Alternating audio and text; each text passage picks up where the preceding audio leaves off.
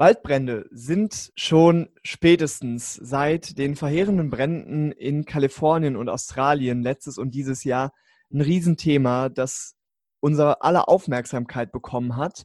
Und heute habe ich Alexander Held bei mir im Interview zu Gast. Er ist Experte für Waldbrände vom European Forest Institute. Hallo Alexander erstmal. Hallo, guten Morgen. Ja, du bist offizieller Manager für Waldbrände. Das heißt, du beschäftigst dich damit, wie sie ausbrechen und wie man sie löschen kann. Jetzt die erste Frage, die ich mir dabei stelle, wenn ein Brand erstmal ausgebrochen ist, wie stellt man denn dann überhaupt fest, was der Grund dafür war? Naja, also wir wissen rein statistisch gesehen, dass äh, die Mehrheit aller Brände, weltegal wo, weltweit, äh, über 90 Prozent menschlichen Ursprungs sind. Ähm, es gibt ein paar Gegenden in der Welt, äh, nördliches Kanada, da gibt es 30, 40 Prozent Blitzschlagfeuer, also nat wirklich natürliche Ursachen. Ähm, und der Rest ist menschgemacht. Und was der Mensch genau tut, um Feuer auszulösen, also ob das unabsichtlich ist, absichtlich, ob es Gründe hat für die Landwirtschaft ähm, und so weiter, das ist natürlich schwierig im Einzelnen rauszufinden.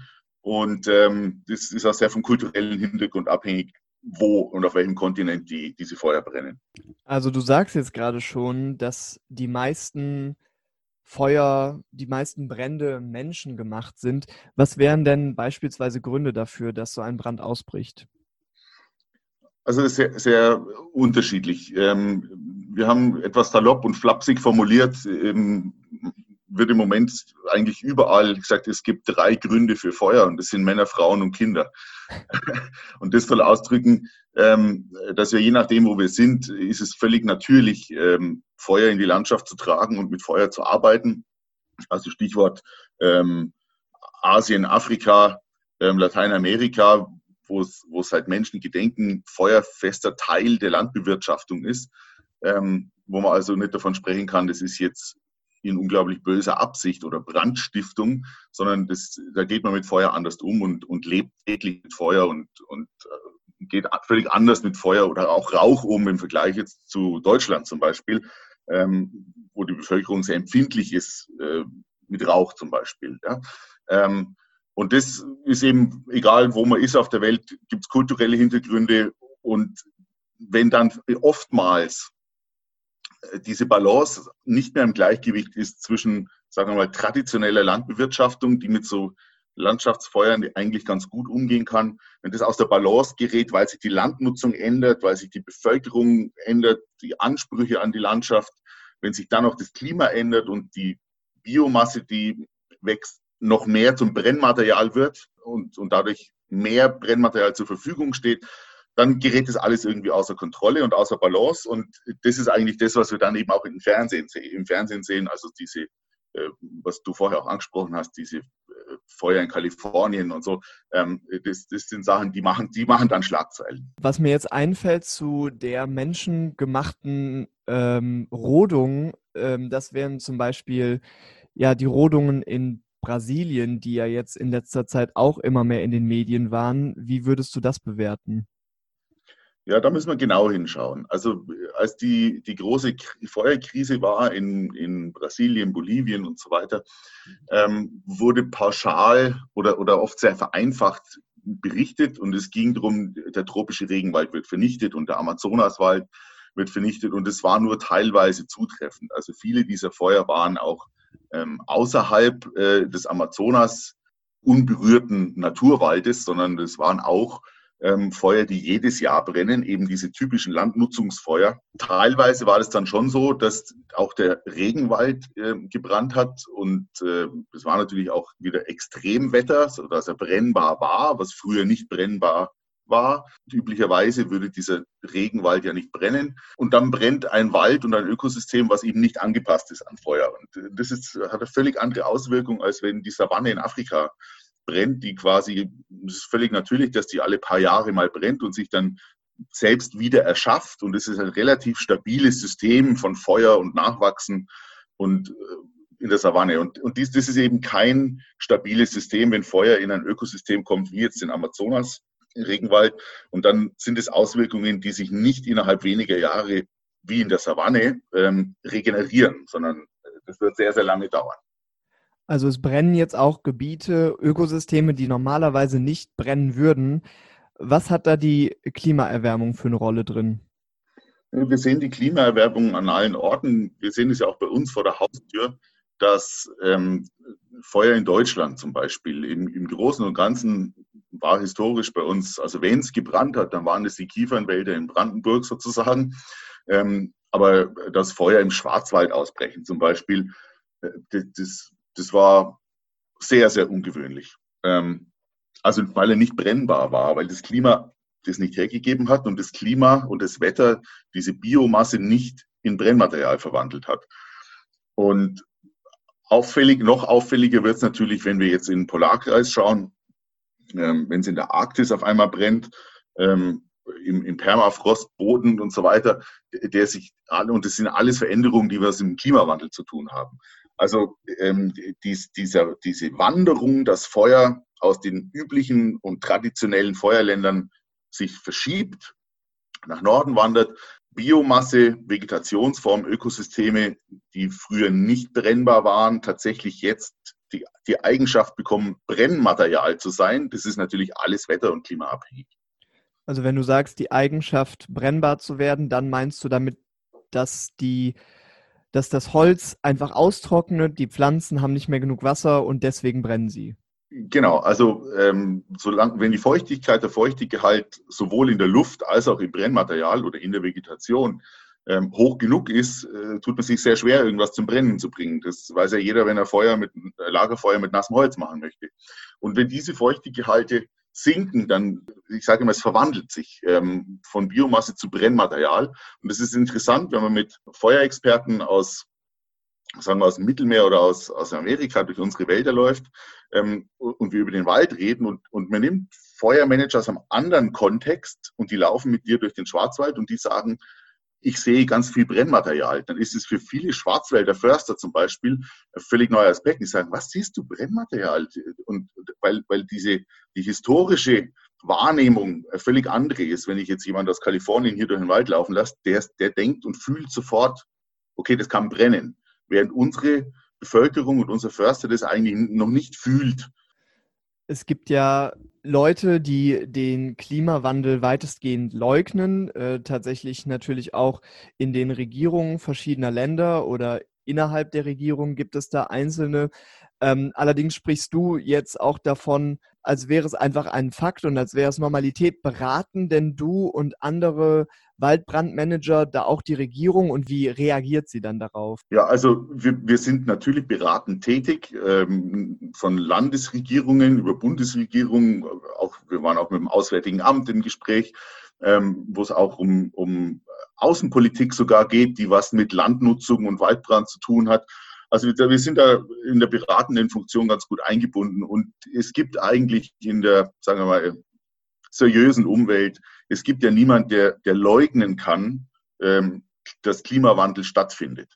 Also wir sehen ja eindeutig, die Temperaturen steigen, wir sehen die Zunahme von Extremwetterereignissen. Das sind ja Fakten, die, die wir jeden Tag mittlerweile erleben können. Es gibt eigentlich die, dieses Klimawandel leugnen. Natürlich gibt es die Diskussion, wo kommt der Klimawandel her? Und da, da können sich andere drüber unterhalten. Dass er, dass er aber da ist und dass er konkrete Auswirkungen hat, das ist ja unbestritten. Und äh, ein gutes Beispiel ist, dass Deutschland auf einmal brennbar wird für Vegetationsbrände. Und, und da gibt es nichts zu leugnen und da gibt es auch nichts zu diskutieren. Ähm, das sind eindeutige Fakten. Und äh, ja, also wenn du jetzt sagst, man steht da schon im Austausch mit äh, Bundes- oder Landesregierungen, was sind denn dann Maßnahmen, die umgesetzt werden oder auch die halt umgesetzt werden sollten, aber es dann leider doch nicht werden? Äh, ganz wichtiger Punkt ist, an dem Verständnis zu arbeiten, was bedeutet Feuermanagement? Wir sind uns einig und das kann man auch gut erklären, dass Feuermanagement mehr ist als Feuerlöschen. Und das Feuerlöschen ein unglaublich wichtiger ähm, Bestandteil ist in diesem Ansatz oder in diesem etwas ganzheitlicheren Ansatz, ist unbestritten. Es ist jetzt ganz wichtig, in dieser Beratung zu erklären, ähm, dass Feuerlöschen allein aber nicht die Lösung des Problems ist. Wenn das die Lösung wäre, ähm, dann würde es die katastrophalen Feuer in Griechenland, in, in Kalifornien, in anderen Teilen Amerikas ja nicht geben. Dort werden ja Milliarden äh, Dollar ausgegeben für Feuerbekämpfung und das schon seit Jahrzehnten. Und das Problem geht nicht weg, sondern wird eigentlich schlimmer. Also das ist auch eindeutig zu erklären. Wenn wir nur auf dieses auf Feuerbekämpfen setzen, werden wir die gleiche Entwicklung machen wie alle anderen Länder, die das seit Jahrzehnten machen und die heute vor unlösbaren Problemen stehen. Und da kommen wir zum Beispiel nach Portugal. Portugal hatte 2017 diese Katastrophenfeuer mit über 100 Todesopfern. Und das hat tatsächlich in, in Portugal zu einem Umdenken geführt, dass man diese Feuermanagementstrategien ganzheitlicher denkt, viel mehr auf Prävention setzt, auf Verhindern, auf Verhüten, dann aber, wenn es brennt, sehr professionell und schnell reagiert. Ähm, aber schaut, dass die Landschaft insgesamt resilienter wird, Feuer nicht so, viele, nicht so viel Schaden anrichten kann, auch nicht so zügellos und ungehemmt brennen kann, wie wir das jetzt aus den Medienberichten in Kalifornien gesehen haben. Das sind alles Dinge, die kann ich vorher beeinflussen durch Land- und Forstwirtschaft zum Beispiel. Und in diese Richtung geht unsere Beratungsleistung eigentlich sehr stark, dass wir sagen, ähm, alles, was wir tun, muss im Balance sein zwischen Prävention, Resilienz, Bekämpfung, dass wir, dass wir mit Feuer leben können und Feuer jeden Tag denken und nicht nur, wenn es ab und zu passiert und sagen, gut, jetzt rufen wir die Feuerwehr und das ist das Problem der Feuerwehr. Und die Feuerwehr muss das lösen. Das ist ein sehr, sehr kurzfristiger und auch ein sehr unfairer Ansatz, weil die Feuerwehr im Endeffekt allein gelassen wird, ein Problem zu lösen, was, was ein gesellschaftliches, gesellschaftliches Gesamtproblem ist. Ne? Und wie bewertest du dann gerade so die Vorkehrungen, die bei uns in Deutschland getroffen werden, um Feuer vorher zu verhindern? Also der präventive Brandschutz, ähm, äh, der steht eigentlich in jedem Landeswaldgesetz, ist Aufgabe des Eigentümers, des Waldeigentümers oder des Landeigentümers. Ähm, und sobald es brennt, geht diese Verantwortung über zur Feuerwehr. Dann hat die Feuerwehr die Verantwortung, Feuer möglichst schnell, effektiv und sicher zu löschen, um Schaden zu verhindern. Wenn das Feuer aus ist, geht die Verantwortung wieder über zum Wald- und Flächenbesitzer, der Brandwache stellt, nachgucken muss, dass das Feuer nicht wieder aufsteht und dann auch diese Flächen wieder entwickelt oder wieder aufforstet oder sich der Natur, über, der Natur überlässt für natürliche Regeneration. Also wir haben da verschiedene Zuständigkeiten. Und traditionell ist der, der Zivilschutz, also das Feuerwehrwesen in Deutschland sehr, sehr gut und sehr stark ausgebaut hat er dementsprechende wichtige Rolle. Das heißt, wenn wir jetzt beginnen in Deutschland, und das betrifft nicht nur Deutschland, das sind alle Länder, die ähnlich strukturiert sind und betroffen sind von dem neuen Phänomen Feuer. Wenn wir also jetzt rangehen und, und reden über das neue Phänomen Feuer, wie wir, wie wir damit umgehen, dann ist natürlich sehr stark im Vordergrund, okay, wie geht die Feuerwehr damit um? Ausbildung, Ausrüstung, andere Fahrzeuge, andere Taktiken. Dann fangen wir sogar an, über Löschflugzeuge zu reden und Hubschrauber und so weiter. Und, und es ist enorm wichtig in diesem, in diesem sehr lauten Konzert der ähm, Feuerbekämpfer ähm, eben auch die Trommel zu rühren für den Förster und den Landwirt, ähm, die da draußen eben eine entscheidende Rolle spielen sollten, stärker als bisher, viel stärker als bisher, damit Feuer nicht ungehemmt in der Landschaft brennen können, was das dann wiederum der Feuerwehr natürlich auch einfacher machen würde, Feuer zu löschen. Also ist ganz wichtig, dieses gesamte Orchester zu spielen und nicht nur die, sagen wir mal, die, die lauten großen Trommeln. Ähm, das gute Symbol dafür sind diese Löschflugzeuge. Ne? Die dominieren alles in der Berichterstattung, in den Medien und damit auch oft in der Diskussion. Und, und äh, man sieht sehr selten einen, einen Schäfer oder einen Förster, der präventiv irgendwas tut. Das ist langweilig? Ähm, das ist unspektakulär der kriegt auch keine Medienaufmerksamkeit. Und dementsprechend läuft die, die Diskussion ähm, bei uns.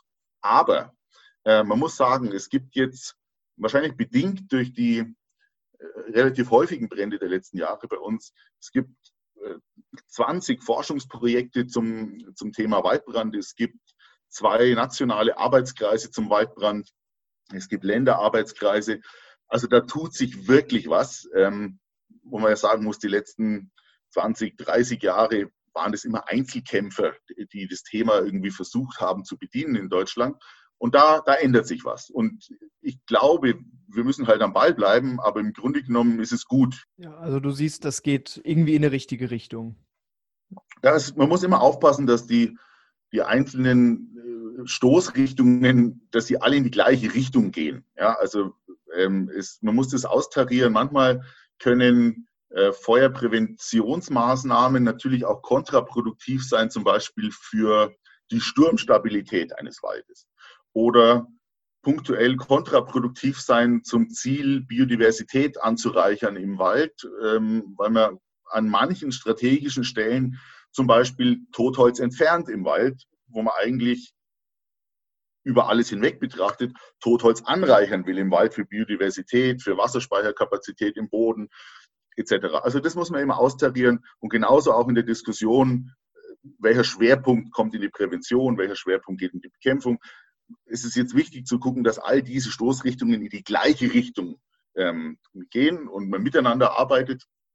Und dann ähm, können wir, glaube ich, in, in Deutschland schon ähm, Fehler vermeiden, die andere Länder auch gemacht haben, die heute auch offen damit umgehen. Also wir können, das Portugal gibt offen zu, dass sie jahrzehntelang vielleicht aufs, zu stark aufs falsche Pferd gesetzt haben.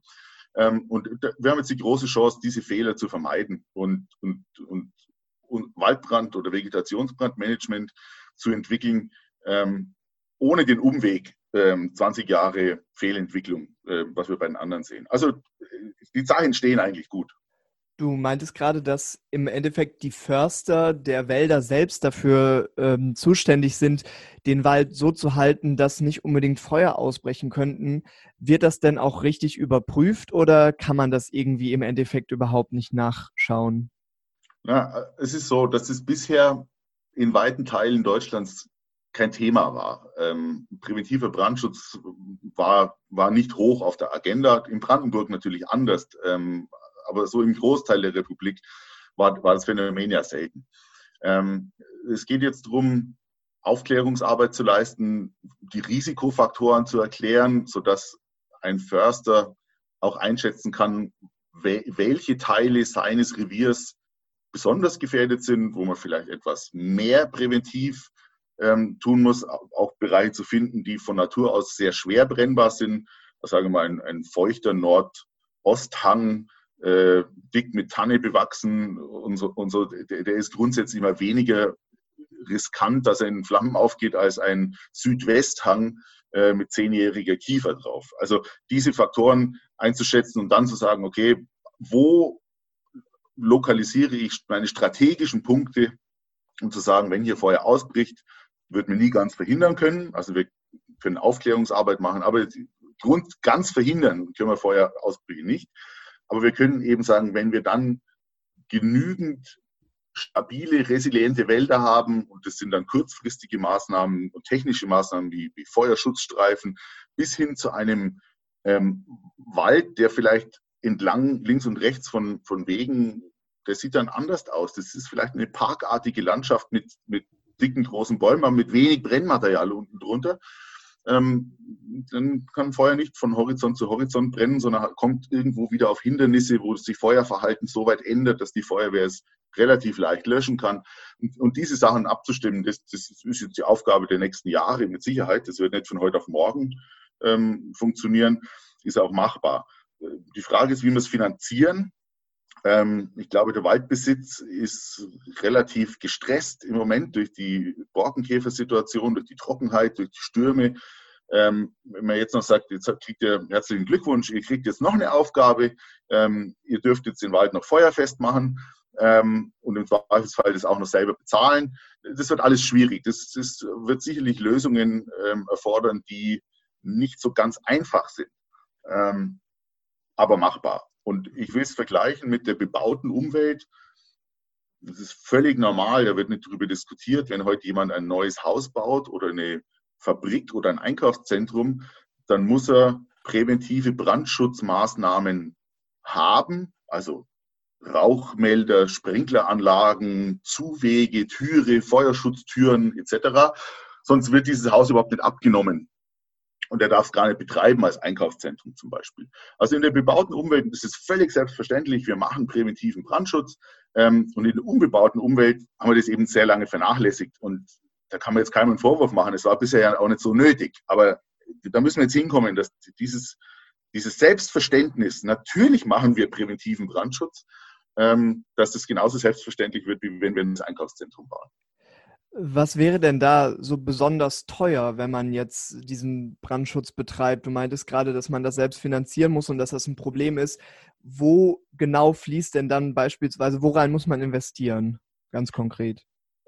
Also wenn wir ein Beispiel nehmen, konkrete Maßnahme, ein, ein Waldbesitzer ähm, baut sein Wegenetz besser aus, sodass da nicht nur Forstmaschinen fahren können, sondern auch die Feuerwehr. Ähm, dieser Wegebau kostet was.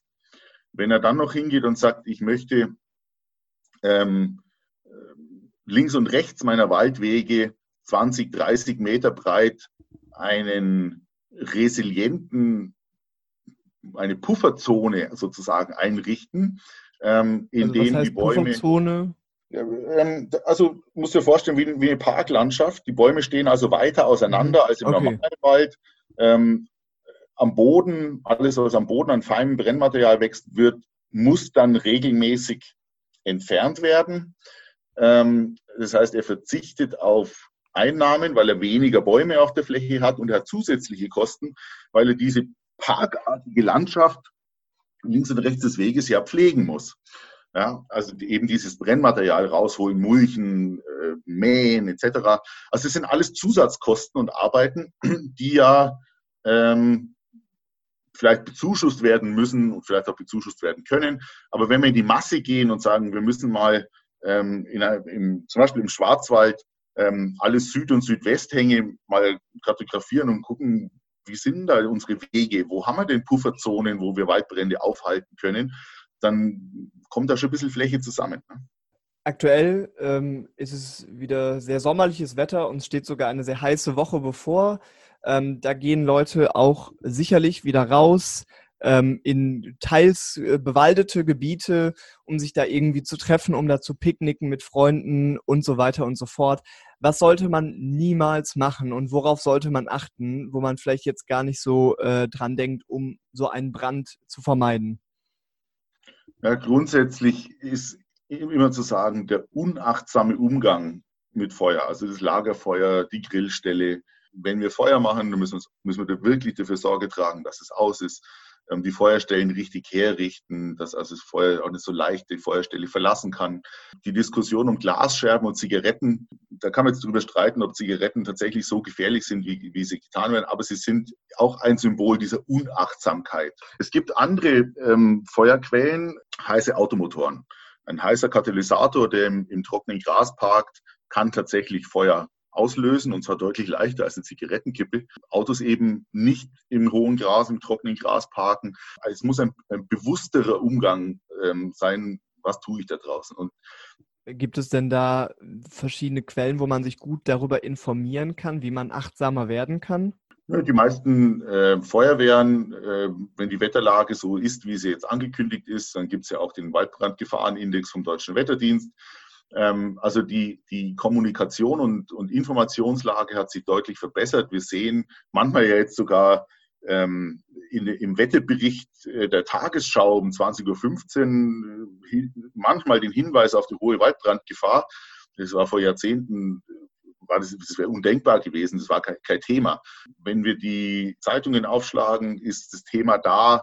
Also das wird viel mehr viel mehr schon verbreitet, als es üblich war. Und, und das geht in die richtige Richtung. Aber noch passieren ja genügend Waldbrände aus Unachtsamkeit. Insofern muss man da schon weitermachen. Wie würde man denn ein Lagerfeuer so sicher wie möglich, also wie, wie kann man das möglichst gut sichern? Also grundsätzlich ist Feuermachen im Wald ja verboten. Und wenn, dann normalerweise nur erlaubt an dafür vorgesehenen und eingerichteten Grill- und Feuerstellen. Wichtig ist, wenn möglich, Wasser dabei zu haben, um zu löschen. Wenn das nicht möglich ist, mit Erde, mit Sand löschen, ähm, bevor man geht, schauen, dass es wirklich gelöscht ist und sozusagen ein, eine Feuerschneise, eine Kontrolllinie, um ein Lagerfeuer zu haben, dass es nicht ähm, unbemerkt hinausbrennen kann in die Landschaft. Jetzt hält sich natürlich nicht jeder dran und geht auch woanders hin und macht unerlaubt Feuer. Ich glaube, es ist eher aufklärend und sagen, die Waldbesitzer, die Forstämter bieten ja diese eingerichteten Feuerstellen an. Ähm, die sollte man eben auch nutzen und, und öfter drüber reden. Ja, das wird helfen. Ja, ähm, vielen Dank für die Tipps und für das aufschlussreiche Gespräch über Waldbrände. Das war Alexander Held, Waldbrandmanager vom European Forest Institute. Ich danke dir sehr. Gerne.